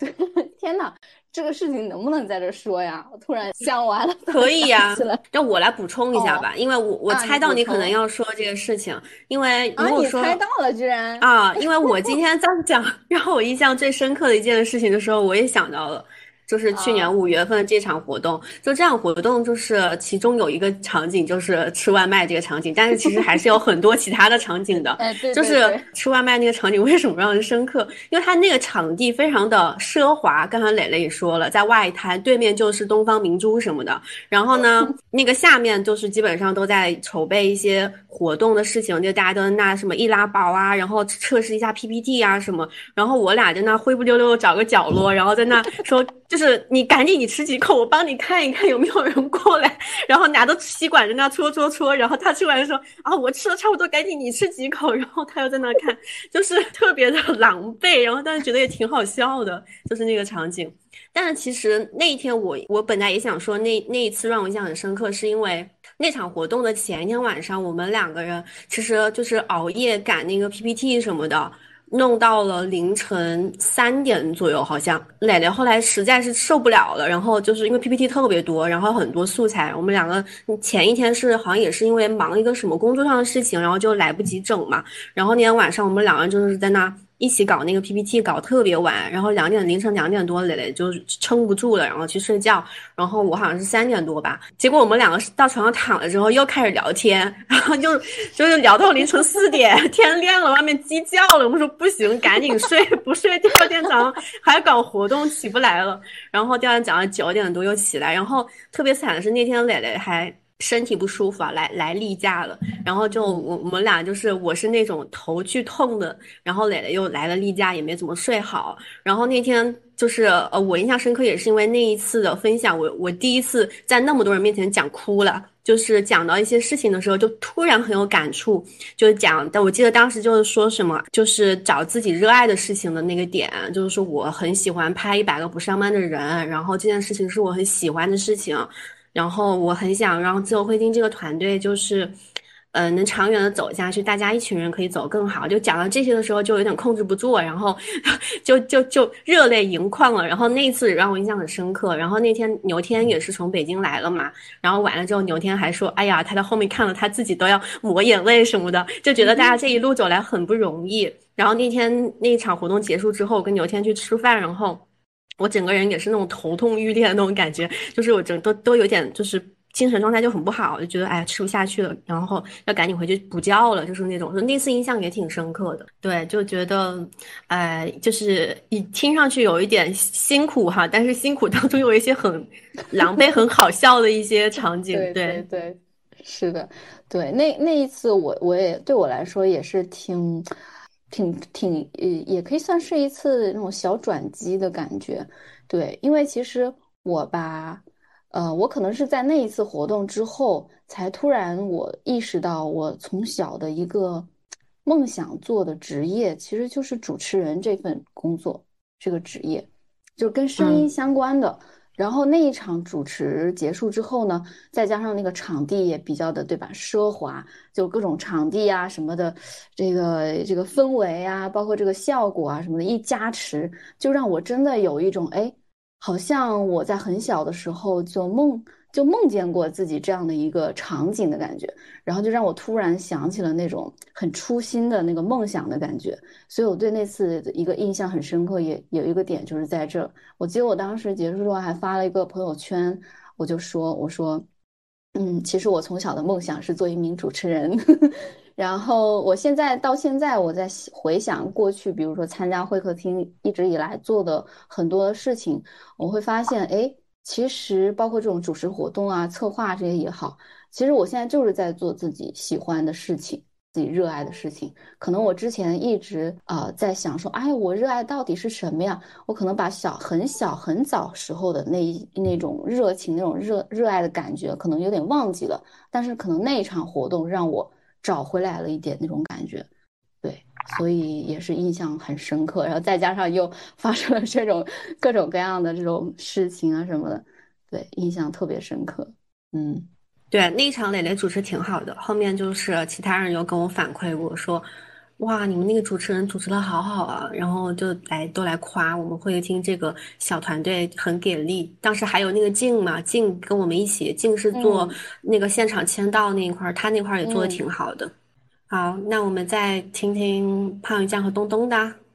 东东没开麦，那就我来先分享吧。其实我也是有很多就是印象深刻的事情以及瞬间，但是其中我觉得回顾起来最最最就是想要分享出来的就是有两两个阶两个事情吧。一个就是我们在广州的那次全体的见面，我觉得真的。我好像骨子里就是一个比较喜欢以及向往协作的，嗯，一个人。我从小到大很少一个人独处的，然后我是在大二才开始尝试一个人吃饭，一个人去干嘛干嘛，在那之前从来没有一个人干嘛过。所以我觉得我骨子里还是喜欢一群人，一群志同道合的人一起去做点什么。所以这也是为什么我会。非常积极的 push 临安，就是 是不是要做这个了呀？是不是要做那个了呀？什么时候我们能够一起录播课呀？什么时候大家能够在线上多一点的交流啊？就是我去年开始一直有的愿望，今天实现了。然后第二个瞬间其实就是成都，其实也有两位小伙伴，一位是明娜，一位是 C C。然后他们在三月十九号的那场活动中，正式的就是嗯加入进来，一起我们三个人就呃算是学习着、参考着杭州磊磊他们三三人组的模式去进行一个协作。然后那那一场活动呢，东东还来讲了脱口秀，然后我还自己写了大概一百来字的小段子，做了一个。脱口秀主持人 虽然不太搞笑吧，但也有可能很搞笑哈。反正就觉得那天非常非常的内心很充实，就觉得哇塞，我终于不再是一个人了。就是因为之前每一场活动我都是一个人的感觉，然后我自己还没有一个做 主持人的梦想，我从小到大都没想过我会做主持人。然后所以每一场就是主持对我来说真的，我到现在。每一场活动的前一秒，我都很紧张，我也不知道为啥紧张，而且我的性格就是那种，我一紧张，我就会跟身边的人人说，哎呀，我好紧张呀，怎么办？我好紧张。但是活动开始之后就好了，我就开始该干嘛干嘛，然后就说话。但是那一场活动就觉得体验到了团队协作，去线下组织这个活动，团队协作的一个幸福感、充实感，并且两位小伙伴都非常的给力。好，我们就是写作这一块儿也算是比较理想这种状态吧。就是如果大家每个城市都能找到这么契合的、能够去共同作战的一些一群团队的战友的话，我们上海现在就还没有，就向成都和杭州先学习一下。你是在自己说给自己听吗？对。我们上海特别难找，都是特别特别艰难，就是还挺羡慕你们外地有这样一些可以协作的小伙伴的。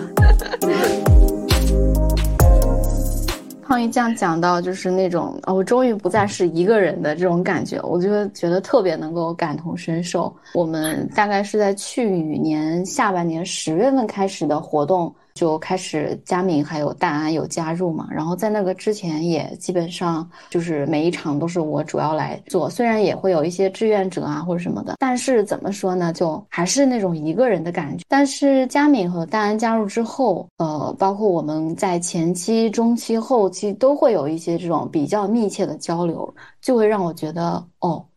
哎，我终于不是一个人了。我记得我那时候也经常跟佳敏还有大安，我们在吃饭的时候，我就感叹啊，我终于不是一个人了，我终于不是那么孤独了，在这个偌大的杭州城里，终于有一个小组了，这种感觉。对，就那种感觉真的特别特别能理解。刚胖子这样说的那种，嗯，终于不是一个人，我觉得特别好。对，我觉得每个城市的那个主持人，可能在办活动的时候，都有一点像在创业做一个小小项目那种感觉，就是你可能是那个牵头人，然后一点一点的去找能跟你协作，一起把这个小小的事情慢慢做大的一个人。那对我来说，可能我也是一直在找可以一起去协作，去呃，就是分担一部分我这边的工作的上的一些事务上的事情也好，压力也好，这样一个可以协作的一个人。那最后就东东，你来说一下，你就是加入会客厅以来最印象最深刻一件事情吧？你在亚洲。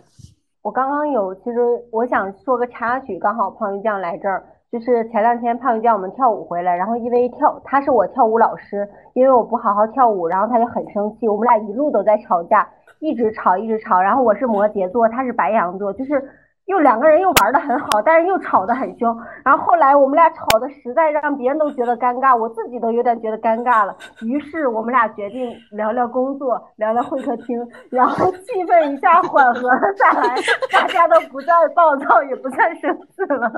然后后来开心的说拜拜了，这是一个小插曲。嗯，哎，我没有觉得在吵架，哎，我觉得我只是在表达我自己。好吧，然后让我来分享最后一个场景。嗯，有一天我邀请了我原来的合伙人进入会客厅做嘉宾分享，然后那一刻我们俩换了一种身份，嗯，换了一种身份，但又是在同台在一起的时候，然后下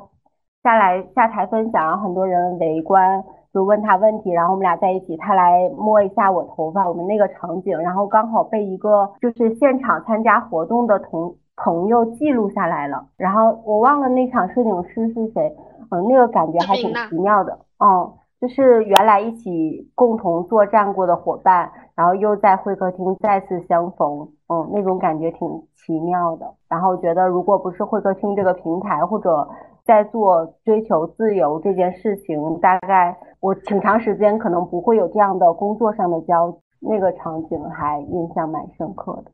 其实我感觉就是把我们过去就是这样一个场域吧，就是很神奇的场域，不光不光是我们各自是怎么样知道会客厅，然后加入会客厅，每个人进来的方式都不一样嘛。但是就是每个人的成长背景也不一样，但是就是会因被一种莫名的东西吸引到，然后大家进入了一个共同的组织，然后又产生了很奇妙的一些缘分吧。我觉得这个可能，我觉得是会客厅。存在有一部分的一个价值和意义所在吧，然后这个就是我们后面再衍生收尾一个话题啊，嗯，因为我之前在刚刚开始做自由会客厅，包括现在做了一年多，其实也一直在思考，就是说我们这样一个工作形态以及组织形态，它会不会在将来成为一种趋势吧？然后还有就是我们的这种远程协作的这种方式，包括呃我们这种。比如说，我们现在是一家公司，那我们公司化去运营这件事情。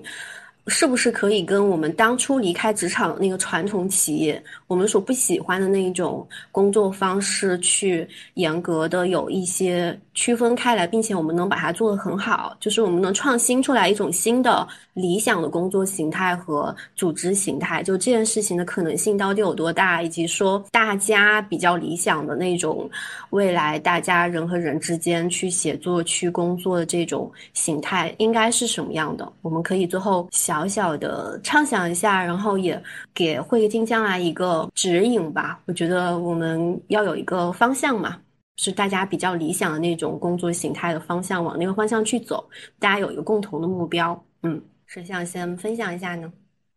如果说是会客厅未来发展成公司化的这种形式的话。我个人还是比较希望它不会变成，就是我们之前大家可能普遍所经历的那种让很多人感到不愉快的那种职场的那种氛围。当然，我觉得应该也大大概率是不会变成那样子吧。呃，因为之前有接触到一个概念叫做青色组织嘛，我在了解青色组织之后，会觉得，哎，青色组织的一些管理模式啊、运营方式，大家团队之间的协作方式。可能是我觉得自己比较理想的一种工作模式，就是如果是在公司里的话，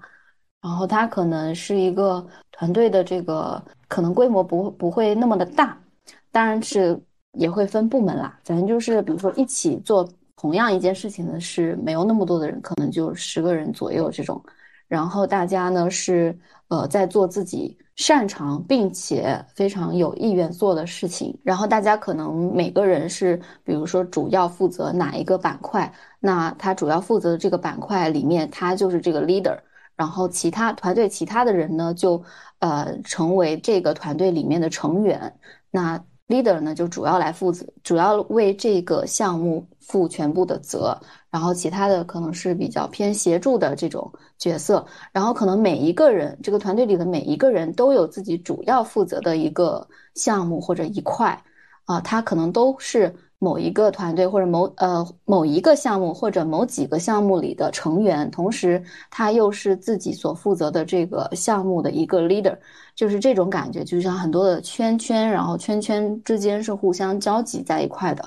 然后通过这样的一种模式呢，每个人发挥自己最大的一个优势，呃，然后同时呢，嗯，大家彼此互相了解，当然底层的这个价值观啊，然后这个理念呢，使命感也都是比较一致的，嗯，这样的一种基础上呢，大家一起合力把公司想要一起大家一起达成的这件事情，就把它一点点做起来，然后最后能做到一个比较好的呃一个盈利模式，一个盈利呃目标。可能我比较理想的未来的会客厅会是这样的一种感觉吧？可能听起来有点抽象啊，因为我也不知道怎么样具体的去描述，大致就是这样。其实我感觉现在我们，嗯，可能因为我们现在城市也不一样嘛，然后大家可能也会有各自的一些斜杠的工作，甚至是主职的工作等等的，可能还没有办法说一下子很快达到这样的一种。程度，但是我们在呃，包括现在的远程协作也好，还有互相这种沟通啊、交流的这种方式，啊，包括大家每一个人对自己的自主管理的这个能力也好，还有使命的这种驱动力，嗯，都是基础都是比较好的，就是这个青色的底层的这个基础，我觉得还是比较的坚实的，所以也是比较期待我们未来。可能可以达到那样的一种状态，当然这是我自己理想的一种。对，那东东东东，你有什么想说的？嗯，其实刚才磊磊有讲这一段，我心里想到了四个词，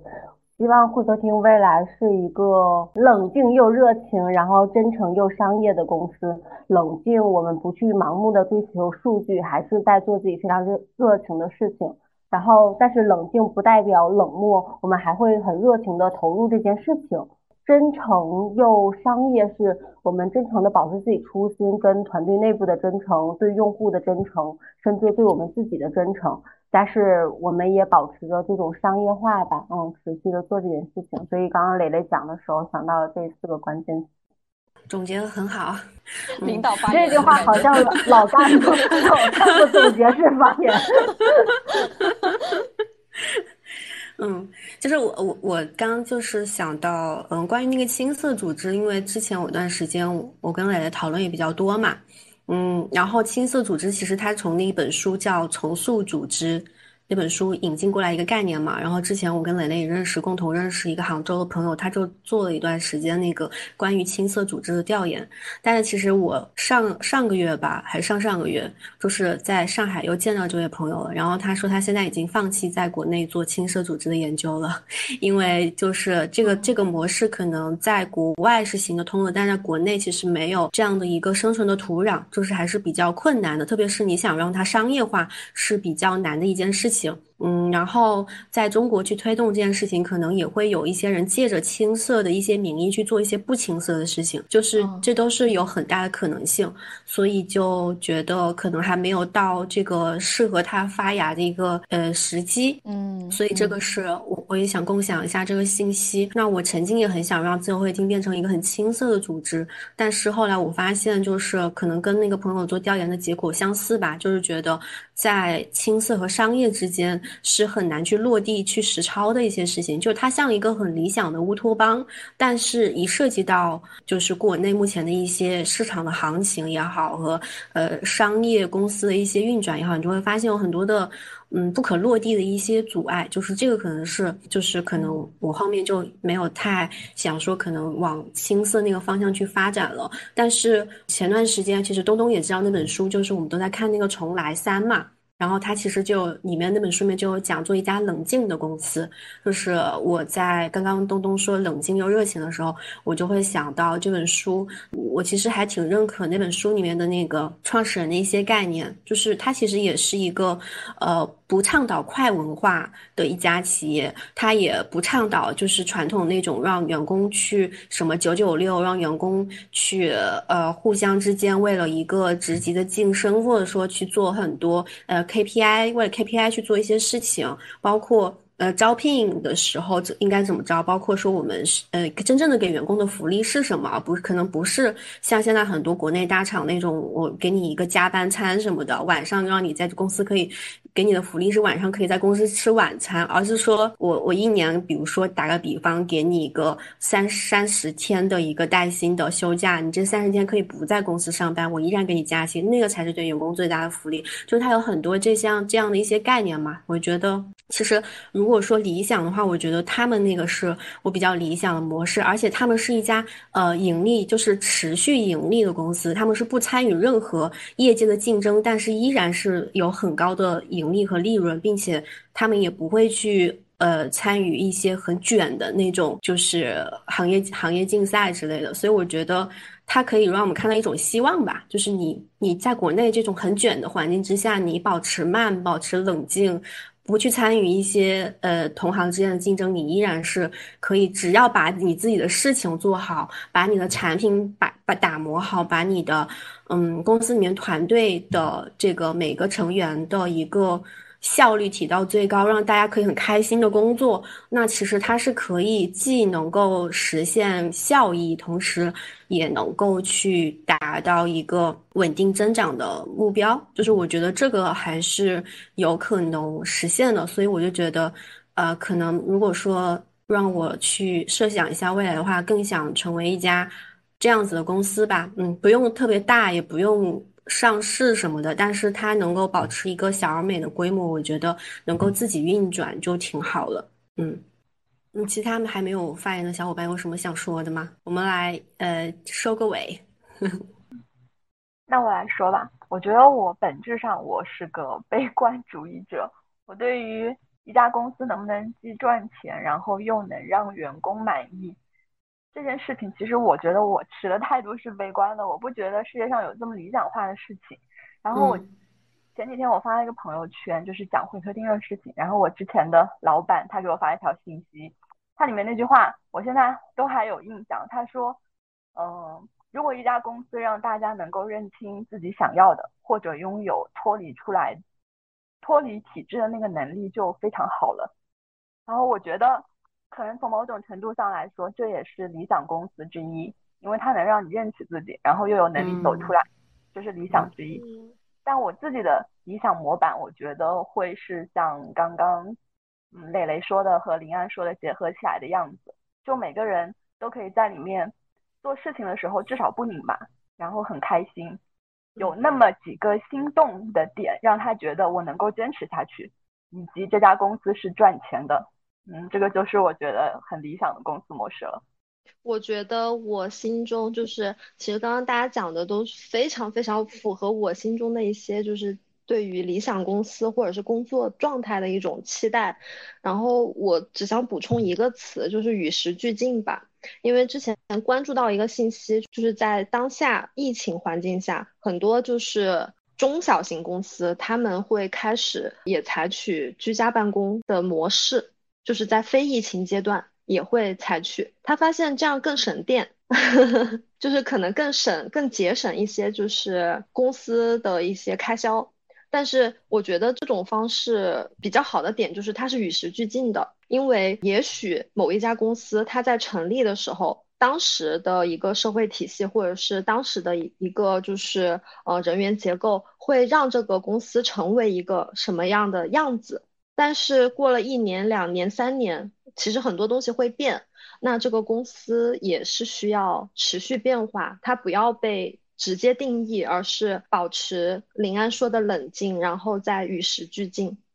嗯，我听了大家的那个想法，就呃，刚才我也消化了一下。然后我觉得就是，可能最后再总结，如果是只只能总结出来一个核心的点的话，我其实是希望，就是他对我，他跟我对我自己的工对工作的态度和需求是一样的，就是我今年给自己定了一个目标，就是快乐第一工作第二。我我刚刚听到大家很开心，大家都能够在做会议厅的工作当中能享受到一些心流的时刻也好，或者说很快乐的一些瞬间，就是你工作这件事情本身会让你觉得很快乐。我听到的时候，我觉得我还挺羡慕的，因为我觉得我去年的很大很长一段时间里面，会议厅的工作其实对我来说是一种压力，很很多时候让我觉得很痛苦，嗯，包括产生很多自我怀疑，那就是有很多不快乐。部分在里面。那今年我给自己定了一个目标，就是我希望每当我觉得这个工作让我不快乐的时候，我我能让自己按一个暂停键，让自己停下来，去思考一下这件事情跑偏了，或者说我根本就不适合做这件事情，或不该做这件事情。所以我希望今年做大部分工作是，呃，能够让我感到快乐的工作。那我我我也不希望说大家在做工作的过程当中感到不快乐，因为我觉得一个人如果不快乐的话，他是很难。持久的把这件事情真的把它做好的，只有给自己带来能量的事情，我们才能持之以恒的去去做它。哪怕说中间遇到一些困难，我们也能去克服它。所以我觉得热情和喜欢是很重要的一个因素。所以如果是只是定一个说理想的工作是什么样的话，理想的公司是什么样的话，我觉得理想的工作和公司是能够让人在工作过程当中产生快乐的这种情感的公司。我们现在已经做到了快乐工作。嗯，也希望我们将来能够既快乐又像东东说的又商业，就是大家能快快乐乐的赚到钱。然后，对，就是我以前也很排斥一些很商业的事情，但是我现在是觉得你要看你商业最终的那个目的是什么。如果你商业的那个目的是为了让它更持续、更好的去运转，有能能做更多你想做的一些事情，只要你的那个初心是在的，我觉得其实商业是一个，它是一个助推剂吧。就是一个很好的加速器和杠杆，它是一个能帮我们做更多、完成更多我们想做的事情。好的，我们今天的第一期播客《听见自由》的第一期就录到这里了。然后我们的播客首秀，我们会客厅内部成员的播客处女秀，整体来说还是在非常欢快的氛围当中结束了这一期的播客。我们的听众朋友们，就是后面呢也可以持续的关注我们，我们会每个月会定更新两期节目，在听见自由这个栏目。那除了我们会听比较核心的一些主播们、一些主创们，我们会在这里分享我们自由职业的过程当中的一些心得、一些感受，呃，甚至也可以分享一些我们遇到的一些挫折和困难，我们如何克服的。嗯，同时我们后面也会去邀请我们自由会客厅内部的一些很好玩的、有趣的一些嘉宾，还有听友。我们一起也会上线我们的播客节目，聊聊他们有趣的一些人生经历和故事。那如果你们对我们的播客感兴趣，或者说你特别喜欢哪个主播的话，我们也会把每个主播的他的联系他的方式放在我们的 show notes 里面，大家可以自己去链接。那我们本期播客就到这里了，最后跟大家说一声，我们现在是晚上，我们说一声晚安吧。下期节目我们再见。下期节目可能我们的主播又会发生一些这个排重新的排列组合，每次听播客都像拆盲盒一样，就可以磕不同的 CP 了。好，我们今天就到这里了，拜拜，下期再见，拜拜。